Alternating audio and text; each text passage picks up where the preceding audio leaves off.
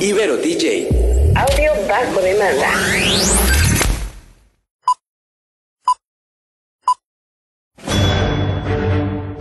Una charla con amigos sobre los acontecimientos cinematográficos lo puedes encontrar aquí en La Esquina del Cine.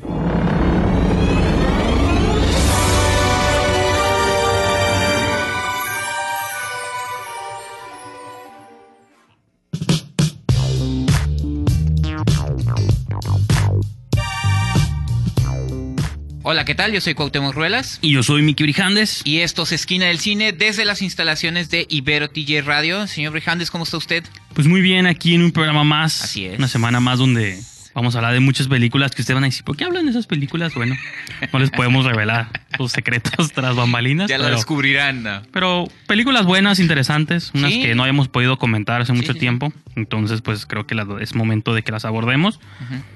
Eh, vamos a tener una sección amplia de streaming, de series y streaming. Yo voy a platicarles de una serie llamada True Detective, que ya han escuchado hablar de ella seguramente.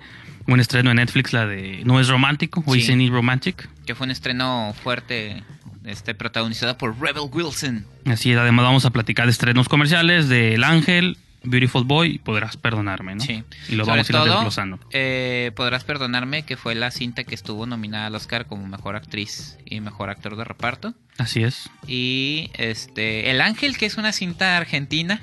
De eh, Luis Ortega, producida por. Pedro Almodóvar. Así es, que, que de esas eh, no nos llega mucho cine latinoamericano. De hecho, últimamente se ha abierto más el panorama. Digo, Las Herederas era una, es una película paraguaya. Ujú. Este, creo que el cine argentino sí ha tenido como más apertura, pero está interesante comentar eso. Y Beautiful Boy, que era como una película que esperaba más nominaciones, pero sí, no sobre pasó, todo ¿no? por, bueno, Timothy Chalamet, pero también este Steve Carell, Steve ¿no? Carell. Pero bueno, ya vamos a entrar a detalle en ellas, ¿no? ¿Qué te parece si les recuerdas a la gente Sí, las redes este, sociales? recuerden seguirnos en redes sociales, principalmente en Facebook e Instagram, que es la Ibero TJ Radio. Y lo que es en Twitter es Ibero TJ Oficial. Y a nosotros nos pueden seguir en Esquina del Cine, tanto en Facebook, Twitter e Instagram. Y la revista oficial www.esquinadelcine.com. Entonces, pues yo creo que con eso nos dejamos por el momento. Sí. Vamos a una pequeñísima pausa, Cuauhtémoc, y continuamos con Esquina del Cine.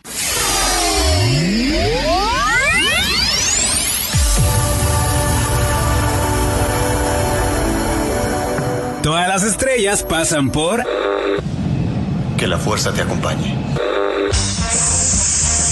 ¡Magnífico! La Esquina del Cine.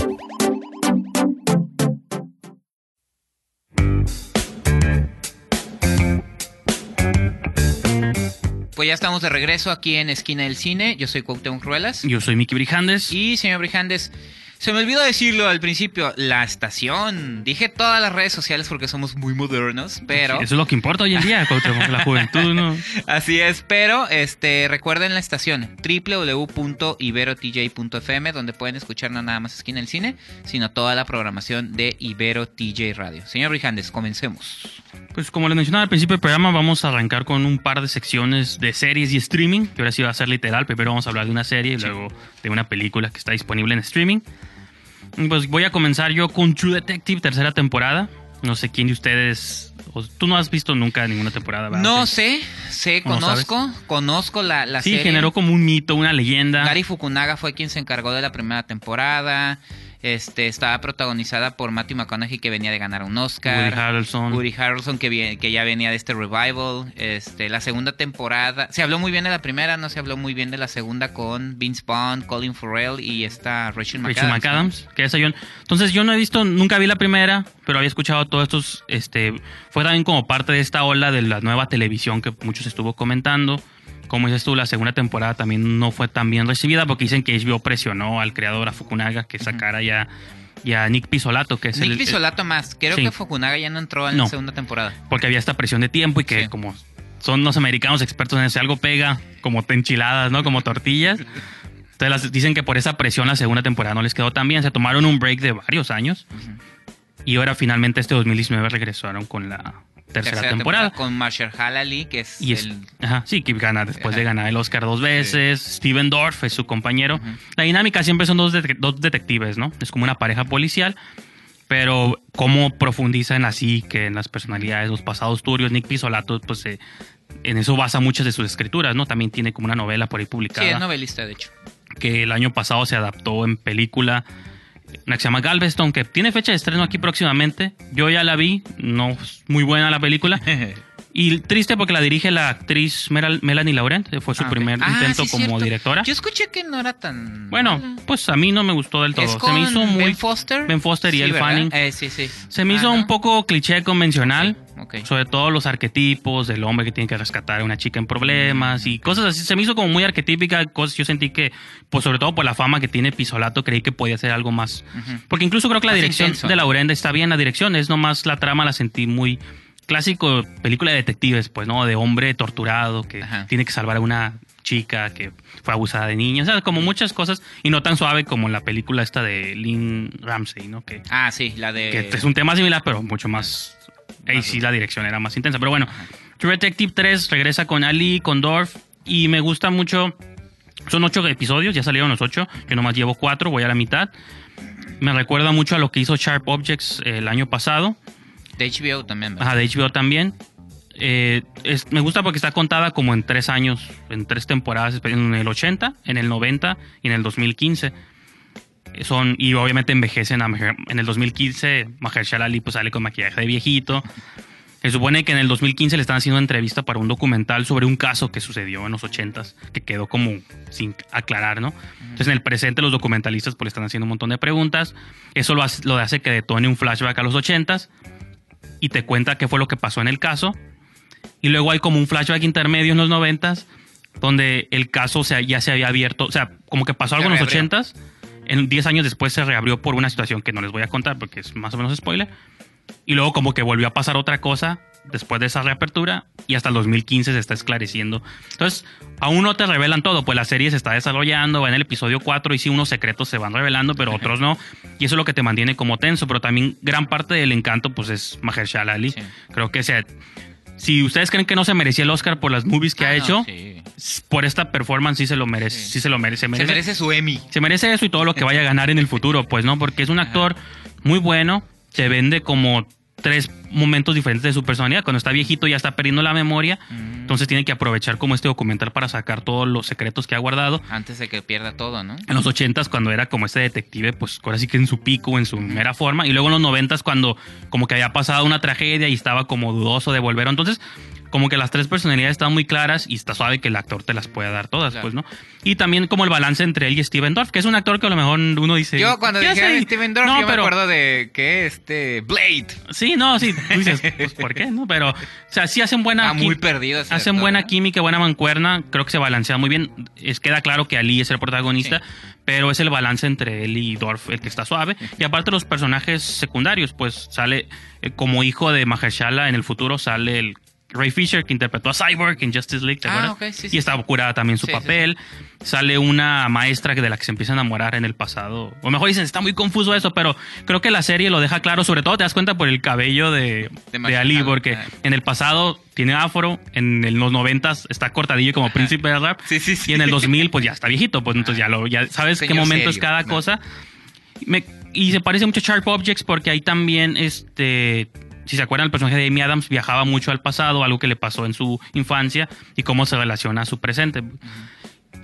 Hasta lo que llevo creo que me gustó un poquito más Sharp Objects, creo que compré más muchas cosas al- alrededor.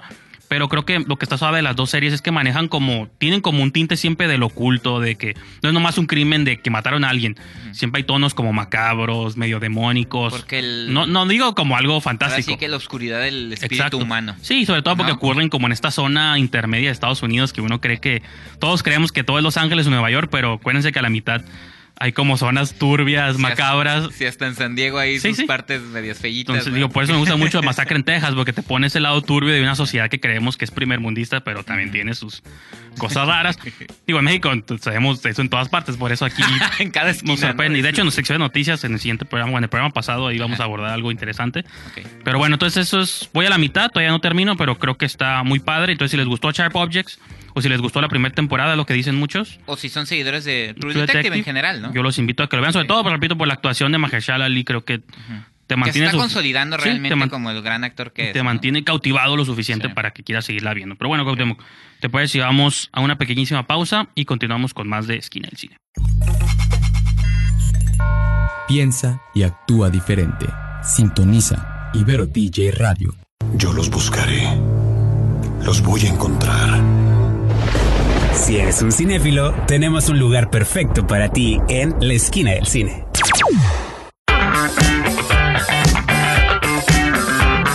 Pues ya estamos de regreso aquí en Esquina del Cine. Yo soy Cuauhtémoc Ruelas. Y Yo soy Miki Brijandes. Y señor Brijandes, ¿de qué vamos a hablar en esta ocasión? Ya hablamos de Sharp... eh, ay, Objects, hablamos de ella True poquito la temporada pasada o el año pasado. Sí. Y este, terminamos de comentar eh, True Detective, tercera temporada por HBO, ¿no? Para quien la quiera ver. Y pues ahora vamos a hablar de una película Ajá. este que en inglés se llamó Isn't It Romantic. En español creo que se llama No es romántico, ¿no? Como No es pregunta. romántico, ajá. Como pregunta, ¿no? Ajá. De no es romántico. Eh, y curioso caso, es muy similar a lo que pasó el año pasado con, as- con este Aniquilación. Diferentes géneros, pero de que en Estados Unidos sí tuvo estreno comercial en salas, pero el resto del mundo la recibió como directo a Netflix. Sí. Y muy pronto, porque salió como allá y como al mes o menos del mes ya estaba aquí en plataformas. De ¿no? Warner Brothers, ¿no? Así es, creo que empieza con un logo de Warner. Digo, creo que he hablado mucho, no sé si tú tengas, quieras presentar la movie y entramos Bueno, a... sí, digo, el- el- la película. eh, fíjate que mencionarlos, cuando salieron los avances de la cinta, mucha, muchas personas creyeron que iba a ser como una sátira, como el estilo de Epic Movie, Date Movie, Scary Movie, que iban a ser horrendas todas, ¿no? Bueno, Scary Movie no, pero que iba a ser esta como sátira en la que iba a ser todo exagerado, pegar, eh, parodiar Sí. películas eh, románticas y todo eso. Y que tiene un poquito de eso. No, realmente, digo, a mí no Bueno, me pareció.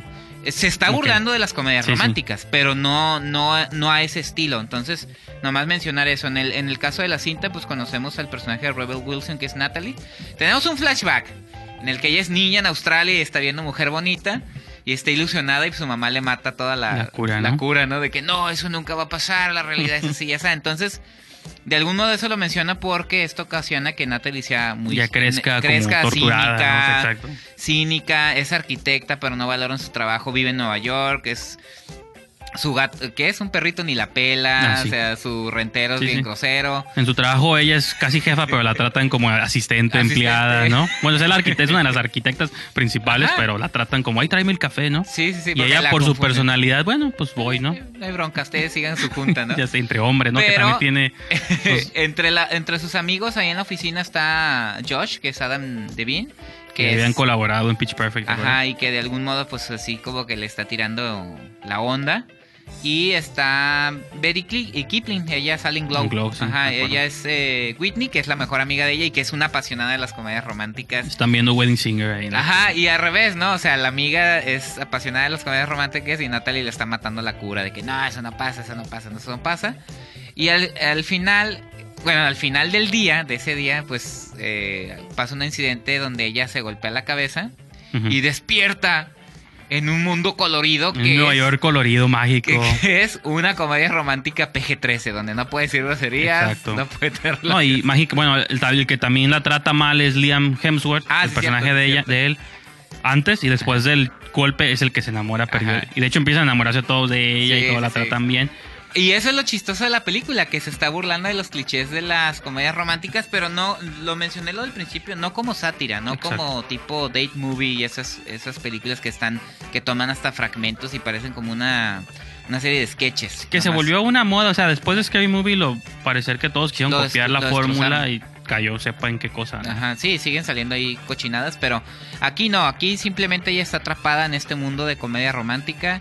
Este, ella como ya se sabe de memoria todo lo que sucede en las comedias románticas, pues va identificando lo que está pasando y creo que más que más que ser una sátira, eso funciona para ella para tener como una como una especie de revelación Sí. sobre, sobre la vida que está llevando. Y lo que a mí me gusta es precisamente eso, de que de repente sale un, un médico y está súper guapo, como tipo comedia romántica, todos se enamoran de ella, es adorablemente torpe porque se está tropezando en todas partes sin sentido. Ey. Entonces, eso se me hizo divertido, pero lo más lo que más me gustó es que creo que si no hubiera sido Rebel Wilson quien es la protagonista, probablemente no hubiera funcionado igual. Creo que la película se sostiene, o sea, ella sostiene totalmente la cinta. A mí en lo, perso- eh, en lo personal me gusta mucho el estilo de Rebel Ujú. Wilson. Se me hace una mujer aparte muy talentosa porque es buena comediante, es buena actriz, canta, baila, o sea, tiene como... como Sí, pues digo, en Pitch Perfect, que es una de mis películas favoritas, pues ahí donde la bueno, en Bridesmaids, Amy, ¿no? Esa en Bridesmaids, Bridesmaids, perdón, también tenía un personaje Ah, sí. casi terciario, ¿no? Que era como la roommate de Kristen Ah, Wiig. Y- odiosa, ¿no? Sí, este, bueno, te digo, yo no tengo comentarios tan positivos sobre la película. Yo realmente no la iba a ver hasta que me di cuenta que era del director Todd Strauss Chulson. Ah, Final que, Girls. Que él hizo Final Girls Sí. y ahí sí, para mí es una de mis películas favoritas de cualquier género de los últimos cinco años. Creo que es muy inteligente en lo que hace. Y lo que para mí esa lo de Final Girls tiene que le hizo falta a Isn't It Romantic es como el como que si un eje o un corazón como honesto pues a la otra película a pesar de que trataba de construir el slasher sentí que tenía como una trama una relación suave entre una madre y una hija y cosas que estaban como mucho más emocionales en esta película sentí que era burla nomás por el bien de burlarse que o mejor lo hace inteligente o a lo mejor no pero y sí veo por qué quisieron agarrar al mismo director porque dice ah, esto es bueno para deconstruir cosas no Sí, sí, sí. pero a mí lo que no me gustó, y de hecho Javier Espinosa lo comenta en un review Ah, que sí. tenemos en Esquina del Cine, de que al final la película termina cayendo en sus propios, en sus propios como este adornos o sus propias maquinaciones de una comedia romántica, que se tiene que quedar con un chico y que No esto y lo otro. termina en un número musical. Pues no spoilers, pero Ah. bueno, eso no es spoiler. No, bueno, termina muy musical, pero Ah. también, o sea, como que al final las decisiones que toma ella y cosas así sí termina como todo. Siento yo que caen los mismos como hoyos que de los que se está burlando, se estuvo burlando toda la primera media hora, ¿no? Pero pues como esto habrá quien, a mí no, digo, a mí no me gustó del todo, pero habrá quien le guste ese tipo de historias. Pero si les gustó, pues les invito a que vean Final Girls, Ajá. que ya no está en Netflix, estuvo ahí mucho tiempo, pero pues, la quitaron hace varios meses. Pero búsquenla con Malin Ackerman, ¿se llama? Ah, ¿Sí, sí, sí, sí. Y la Farmiga menor, Taisa Farmiga. Farmiguita. Pero bueno, pues entonces esos son los comentarios Sí. de esta película. Y No es romántico. Está en Netflix, la pueden ver. Eh, ahí se va a quedar un buen rato porque es, ori- es- Sí, pues la de consideran ellos, original de entonces, Netflix. entonces ahí lo de ellos no en lo catálogo. quitan, ¿no? Exactamente. Pues bueno, ¿te parece? si Vamos a una pequeña pausa, Cuauhtémoc, y continuamos con más de Esquina del Cine. Comunícate. Ibero TJ te escucha.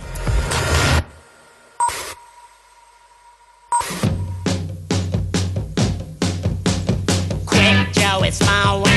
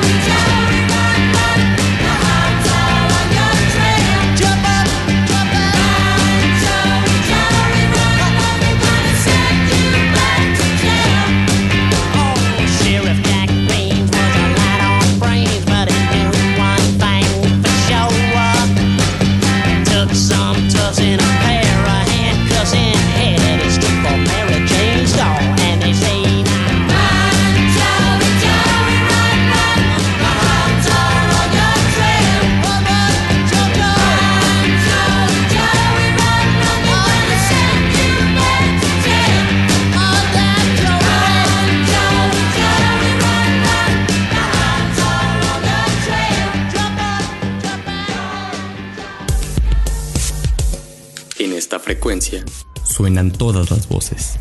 Ibero DJ Radio es la alternativa.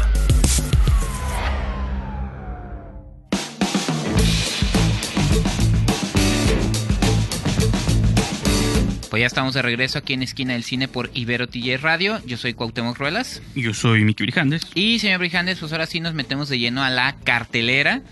Este, ¿qué hay? ¿Qué hay para ver? Les prometimos que iba a ser una- un programa lleno de películas Sí. de todos tipos, colores y sabores. Y nacionalidades. Y plataformas. Y nacionalidades. y nacionalidades. Pues ahora, y hace mucho, creo que no recuerdo la última vez, si es que alguna vez hemos hablado de una película argentina, creo que en el cine primicia mundial. Sí.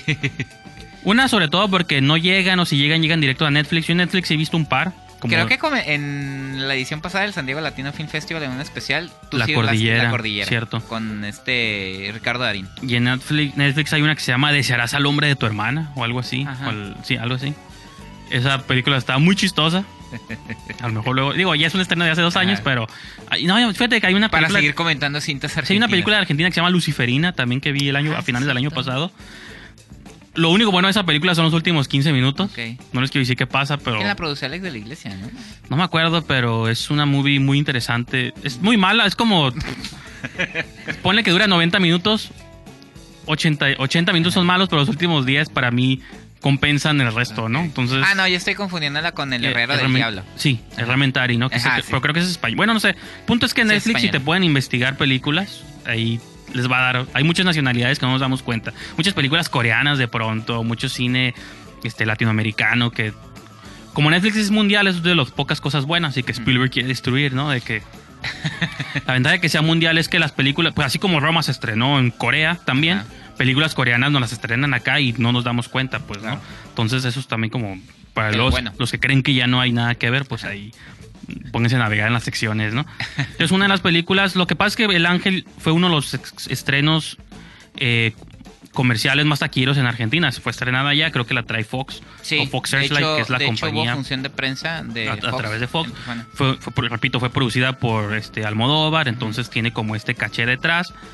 En- y pues allá al parecer fue un hit de taquilla que obviamente la quisieron llevar al resto de Latinoamérica. No, de hecho, no nada más fue un hit de taquilla, fue la película que Argentina inscribió para, Para los competir a los. Óscares. No quedó, No. o sea, no quedó en la selección, pero fue la que ellos propusieron. O sea, era la, era la apuesta fuerte del cine argentino. Y pues de qué trata El Ángel está basada, es un biopic, se puede decir una película biográfica basada en Carlos Robledo Puch, que fue, es uno de los asesinos seriales más famosos de Argentina, así como cada país tiene usualmente sus, sus famosos, usualmente conocemos sus americanos. Estados Unidos tienen mil, ¿no? Sí, conoce, pues sí.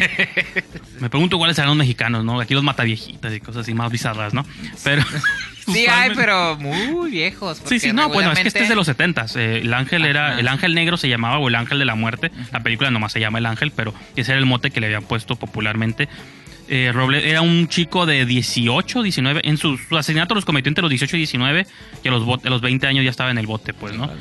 Lo califican como so- sociópata, pues, que va más allá de la psicopatía, que el sociópata puede interactuar socialmente, pero No genera no sentimientos. tiene sentimientos. Entonces, De culpa ni de nada. O sea, entonces ni empatía ajá, por nadie. Exacto. Entonces eso es lo que este personaje este tiene y pues sí la película va como contándote primero tiene un afán como por robar eso lo lleva a conocer al, al hijo de Darín Chino Darín Sí, ¿verdad? Ahí sí sale. este su mamá bueno la mamá del personaje es Cecilia Roth y varios personajes conocidos no estos son como lo más de hecho el protagonista es un chavo que ahorita no tengo su nombre pero es su primer, se llama Lorenzo Ferro, es su primer papel, lo castearon pues para, porque ocupaban a alguien que fuera joven, que se pareciera más o menos a Robledo y que te diera como pues el, y que tuviera los dos. Y creo que para mí, que fue la crítica que yo le puse en mi Letterboxd positiva, me recordó a Green Book en el sentido de que Green Book para mí lo que la salva son las actuaciones, otra vez Ali y Vigo Mortensen. Para mí esta película creo que el performance del chavito es lo que te Está salva bueno. la película.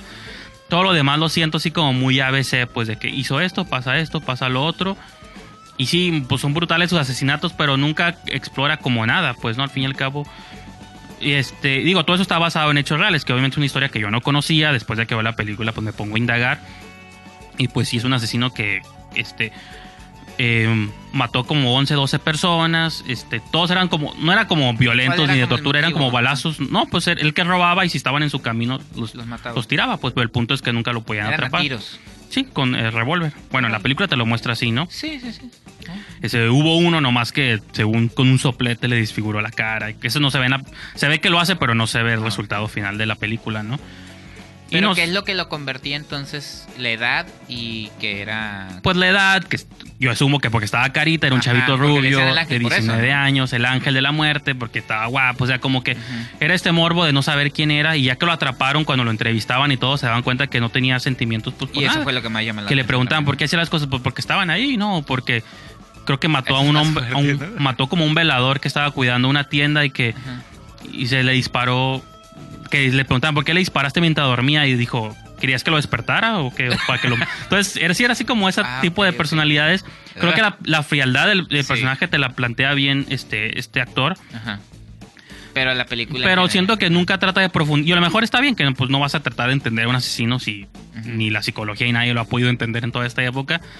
No es spoiler decir que el personaje, o sea, es un es tipo Charles Manson, sigue en prisión ahorita, apelado por libertad y pues no se le han dado, porque obviamente tiene miles de cadenas perpetuas, entonces. Y ¿Qué edad, que qué edad tiene ahorita? 65, 66 me ¿Joven? parece. Relativamente joven. Yo leí muchos encabezados de periódico, no sé qué tan buena o mala reputación tengan argentinos que dicen que dice Robledo vio la película y no le gustó, pues no, y cosas así ¿eso de que qué? O sea- yo no sé, pues que él quería que Tarantino la dirigiera, y yo no sé ya, cómo vio de Señor, ya siéntese, no esté alegando, No, ¿no? pues, usted, está- usted cumple su condena, cállese. O sea, yo no- entonces es que tan, digo, verdad sea esto o no, pues no. La película sí tiene como dejo, se ve que el director Luis Ortega a lo mejor tiene influencias de Scorsese, te quiere contar ese tipo de historias. O sea, violencia no tan brutal, pero así te la pone tal cual como va, pues sin. Yo recuerdo que tú me has platicado, bueno, ahorita ya vamos a un corte, nada más que en Argentina no, en algunos programas que tú escuchas de cine, como que no, no los atrapó del todo, ¿no? Como que... Sí, porque tiene. Por las mismas razones. Creo que por una razón dicen que es muy un ABC, casi como una película, y creo que es la No, pero me- tendencia. yo decía porque a lo mejor en su país sí le pues fue un taquillazo. No, fue un taqui- fue, sí, pero la taquilla no siempre es Eh, paralelo de la crítica. Ahorita pues. vamos, bueno, Entonces, como ya comentamos ese tema del programa. sí, ya pasado. sé. Pero Pero bueno, bueno, bueno, vamos igual a una pausa, nomás hago un comentario final y continuamos con más de Sí. Esquina del Cine. Ibero TJ Radio, Sonidos en común. para una nueva conversación.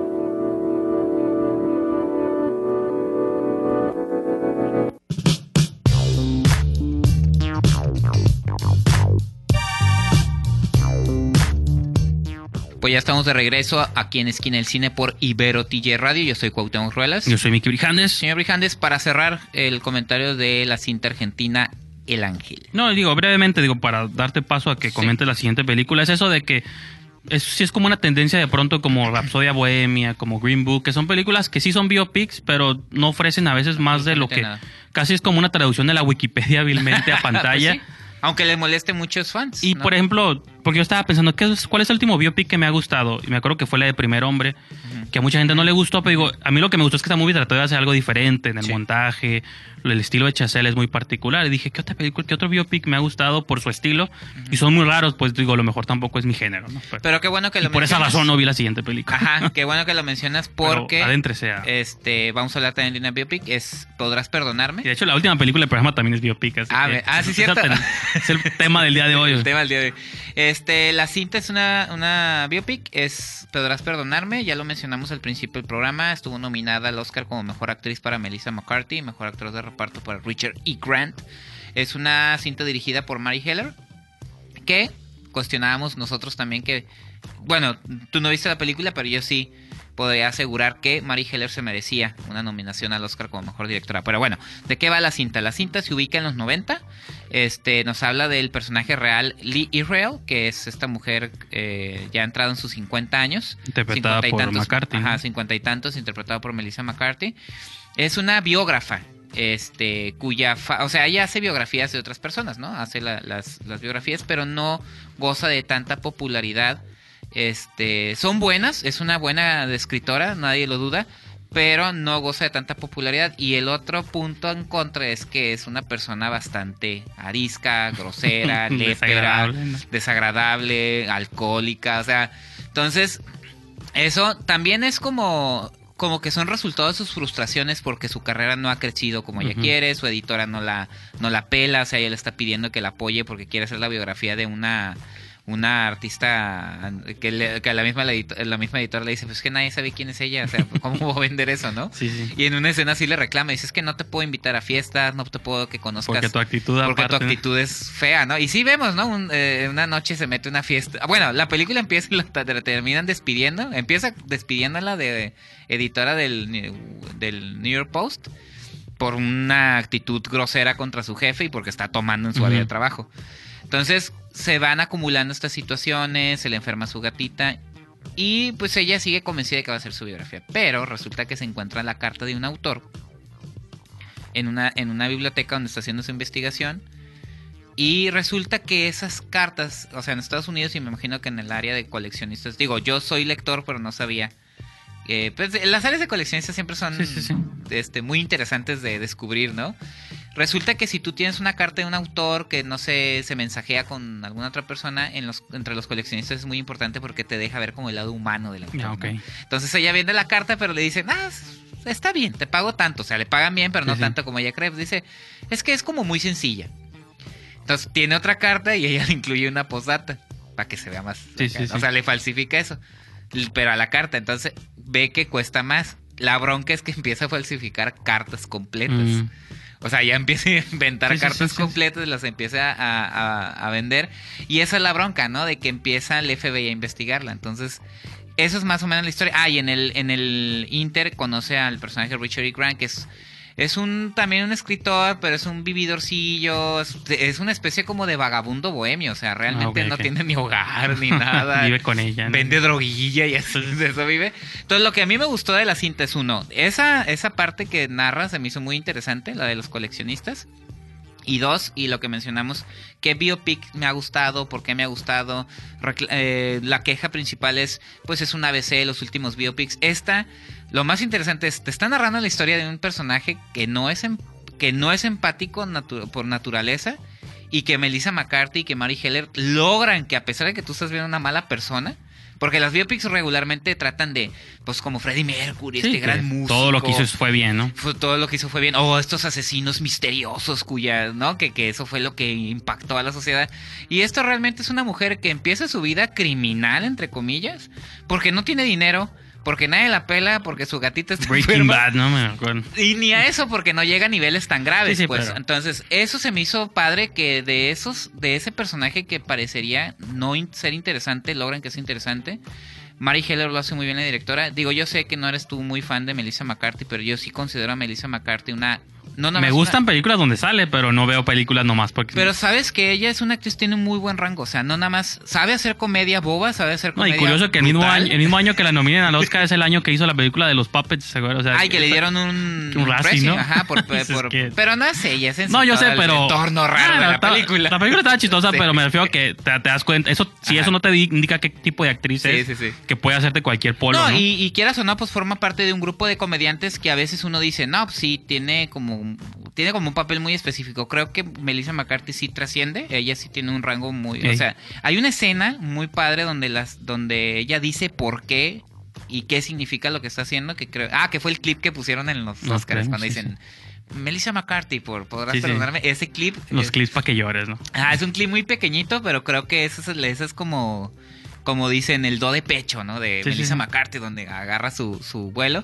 Entonces creo que. Y Richard E. Grant lo hace maravillosamente. También estuvo nominado, ya ni me acuerdo, fíjate. Estuvo nominado como mejor actor de reparto. Ah, ok. Entonces creo que merecía más la película, te lo digo sinceramente, merecía más. No, y fíjate que estuvo como dos semanas en cartelera, hace eso que Ajá. creo que duró más de lo que pensé. Ahorita a lo mejor ya no está, pero pero ya está en plataforma. probablemente luego la van a ver y Ajá. Pues si tú la recomiendas, para estuvo Sí. nominada, pues, pues vale la pena. Sí, está muy padre. Entonces checarla, véanla. ¿no? Esos son mis comentarios para Podrás Perdonarme de la directora Mary Heller. Sí, entonces contemos, bueno, ¿te parece si vamos a otra pequeñísima pausa? De hecho, vamos a escuchar una canción de la siguiente película que vamos a comentar, The Beautiful Boy. Así que lo dejamos con eso y continuamos con más de Skinheads. So big,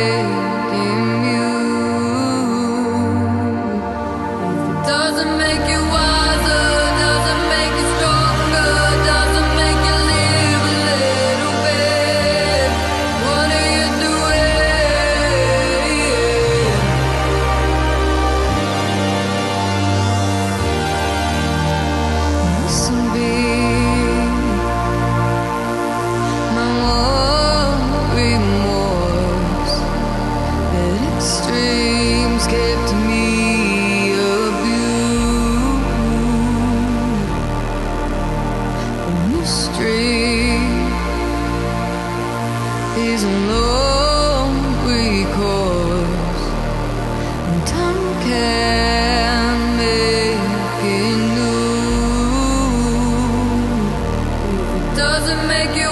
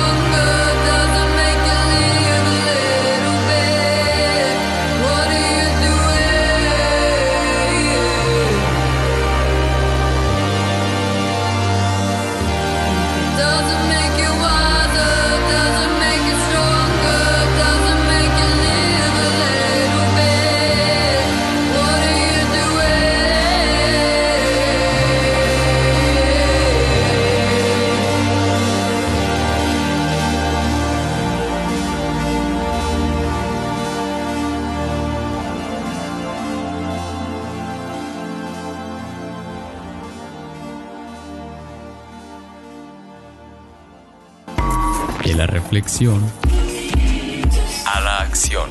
Ibero TJ Radio es la alternativa.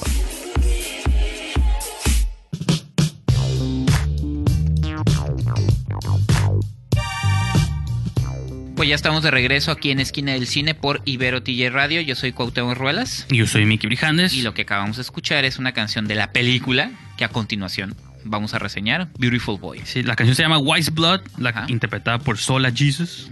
Es un remix de Johnny Jewel. Entonces, es parte del soundtrack Beautiful Boy. Entonces, vamos a escucharla. Mi música hipster como esto. Me, me río un poco.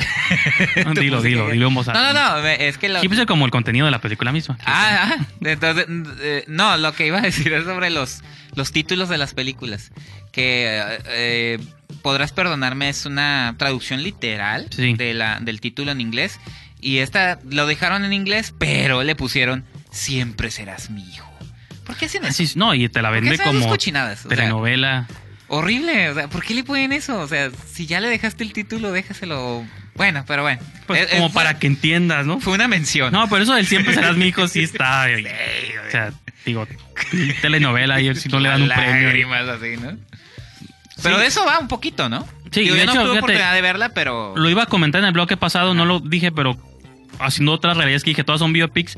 Que te iba a decir, están de moda como los biopics de escritores, porque me acuerdo que Colette Ah, sí, es sobre un escritor. La película esta con Joaquín Phoenix, que Ah, la de... no me acuerdo ahorita no te el nombre. preocupes, no irá lejos. Ah, esa- luego podrás perdonarme. Podrás perdonar también una escritora. Beautiful Boy también es sobre un escritor. Ah, ok, de su, de su Eh, juventud, no, es, so- es un, está curioso el experimento. Esta es dirigida por Félix Van Groeningen. No sé si pronuncié mal el nombre, pero está curioso porque eh, es una historia entre de un padre y un hijo, ¿no? Los dos, curiosamente, tuvieron carreras de- como escritores. El hijo escribió su propia biografía de, él- de sus adicciones intensas, de drogas fuertes, heroína, todo lo Y el cristal. papá ya era escritor. Él ya era escritor del New York, de algún periódico importante, no quiero decir mentiras, pero era colaborador escritor para periódicos. Entonces, el papá hizo como su. ah, hizo una- un libro, no, más bien, hizo un artículo sobre cómo, o sea, su sufrimiento como padre que tenía un hijo en las drogas y no podía sacarlo. Y el hijo lo eventualmente escribió un libro sobre su experiencia. Entonces, el guion de esta película está ensamblado de un poquito de, las dos y esto, partes. esto se lo han dicho en entrevistas, pues leyeron los dos novelas, el eso. artículo y leyeron. Entonces, las vivencias del padre las retrataban en base al artículo del papá y lo que vivía el hijo lo trataron de explorar En base a la novela de... Y aparte son dos visiones distintas, del Sí. que ve de fuera cómo es la drogadicción, el que trata de combatirla y como que tratar de... El que como estos grupos de apoyo y el que está atrapado del infierno que está viviendo, pues, ¿no? Y esta es una película que yo lo voy a casi repetir mucho con lo que dije en El Ángel, pero también yo caigo en cuenta que a lo mejor el biopic a mí no me habla del todo.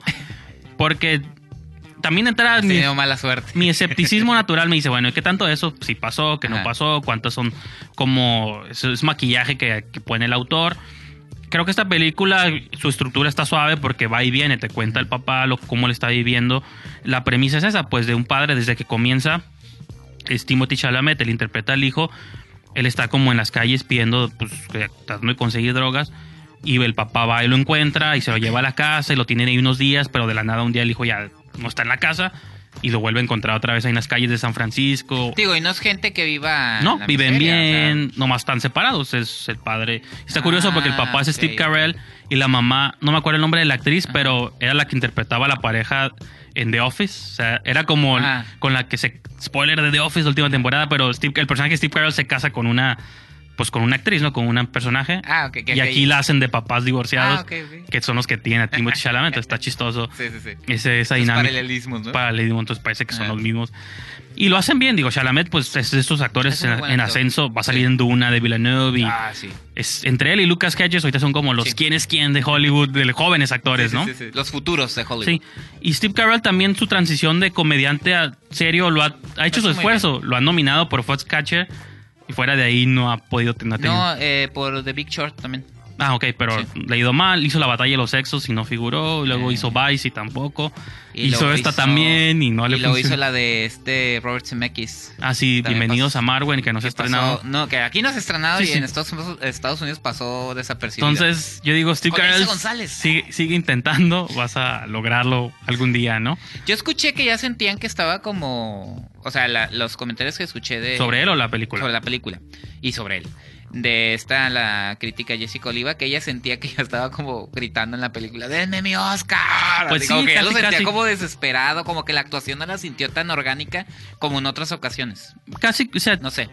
fíjate que, o sea, sí me ve- está suave porque los dos sí te venden, el siempre serás mi hijo, pues, ¿no? El papá sí te, el Steve Carell sí te vende su tragedia y su lagrimeo porque Sí. dices, ok, bueno, obviamente yo no soy padre, tú tampoco, pero si te pones en una situación de esa, dices, bueno, Claro. la desesperación de un padre de cómo salvo a mi hijo si no puedo, pues ah, intento lo que sea Y también de tratar de descifrar por qué está pasando esto. y ¿Qué no, hice, no? y no hay razón. Ajá, y siempre Ajá. pasa eso. ¿Qué hice? Fue por el divorcio. Ajá. Y el chavillo también es de que es que no puedo salir. Son como demonios que me arrastran cuando quiero, creo que quiero salir. Sí, sí, sí. Pues las calles me llaman otra vez. Y le- hay una parte que ponen en los clips donde va y le pide dinero a su papá para comprar más Sí, droga. de eso y, se mantiene estar y él se lo da, pues porque dice, pues que ya que no puedo hacer nada, no te puedo salvar, pues ya termino de matarte, ¿no? Casi, casi. Entonces, Eso, y todo ese tipo de cosas. Y digo, Steve Carell Ah. llega como a esa realización de decir, bueno, ya, ok, ya hice lo que pude, nunca lo pude salvar.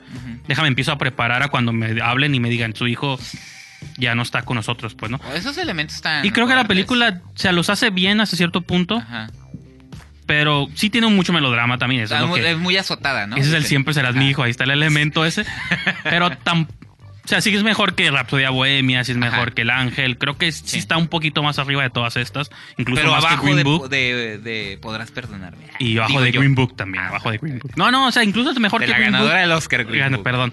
Porque lo que todas estas películas falló es tener esa, esa fuente Ajá. como emocional, que creo que esta película lo logra bien.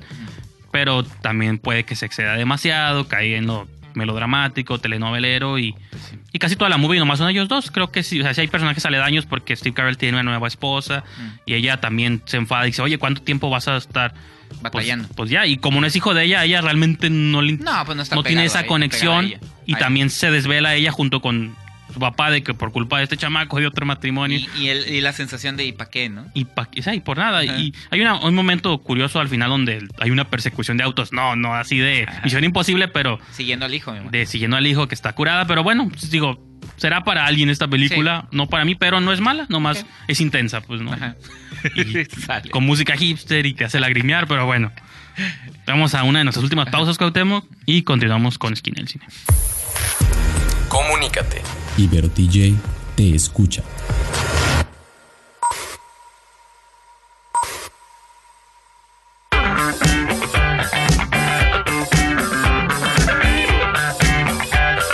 Pues ya estamos de regreso aquí en Esquina del Cine por Ibero TJ Radio. Yo soy Cuauhtémoc Ruelas. Yo soy Miki Brijandes. Señor Brijandes, pues ya para cerrar este e irnos despidiendo de este de este episodio. Sí, no, y les, les avisamos que ya los próximos programas vamos a tratar de comentar mayores estrenos. No, y también mencionar que vamos a que estén at- eh, estén atentos porque hemos estado subiendo material del San Diego Latino Film Festival. Así es. Eh, hemos estado cubriendo el festival y también que vayan leyendo porque va a haber reseñas de nuestros colaboradores. Y también el Festival de Guadalajara tenemos ahí Sí, unas cuantas notas de Javier Espinosa que anda por allá y pues, Sí. bueno, no sé si anda o andaba, depende de cuando escuchen este programa, Ajá. pero este pueden consultar esta, Sí. pues esta cobertura. Cuando ¿no? escuchen ese programa andaba, Sí, pero sí. sus reseñas se van a quedar Exacto, en para la posteridad Así o hasta es. que nos pida que las tumbemos. Pero bueno, o sea, tanto de Guadalajara como de San Diego, ¿no? Así que Así los es. invitamos a que estén atentos a la página y a las plataformas, Facebook, todo esto, Sí. porque ahí va a haber pues fotos, updates, todo lo que sea. Pero bueno, Exactamente. recuérdanos. Principalmente la estación. Eh, recuerden sintonizarnos por www.iberotj.fm, donde pueden escuchar no solamente Esquina del Cine, sino toda la programación de Ibero TJ Radio. Síganos en redes sociales, tanto Facebook como Instagram, en Ibero TJ Radio y la cuenta de Twitter que es Ibero TJ Oficial. Y a nosotros nos pueden seguir en eh, Facebook, Twitter e Instagram, es Esquina del Cine. Y como ya lo mencionamos, los invitamos a que ingresen a la revista www.esquinadelcine.com. Así es, si me quieren seguir a mí, yo estoy, me encuentran en arroba brijandes, ya sea en Twitter o en Instagram, o en Letterboxd también, mis críticas, primicia mundiales, ahí las pueden obtener. y pues si vamos a andar en San Diego, pues ahí Ajá. cualquier cobertura que hagamos, pues asegúrense que va a estar en esas páginas. Así es. Así que Cuauhtémoc, pues yo creo que con eso dejamos a nuestra querida audiencia y nos escuchamos para la próxima. Hasta luego. Corte y queda. Nos escuchamos en la próxima emisión aquí en la esquina del cine, solo por Ibero TJ. Y aprendes esto, Chenchito. Mientras cómanos, ámenos y bébanos, aunque no trabajenos.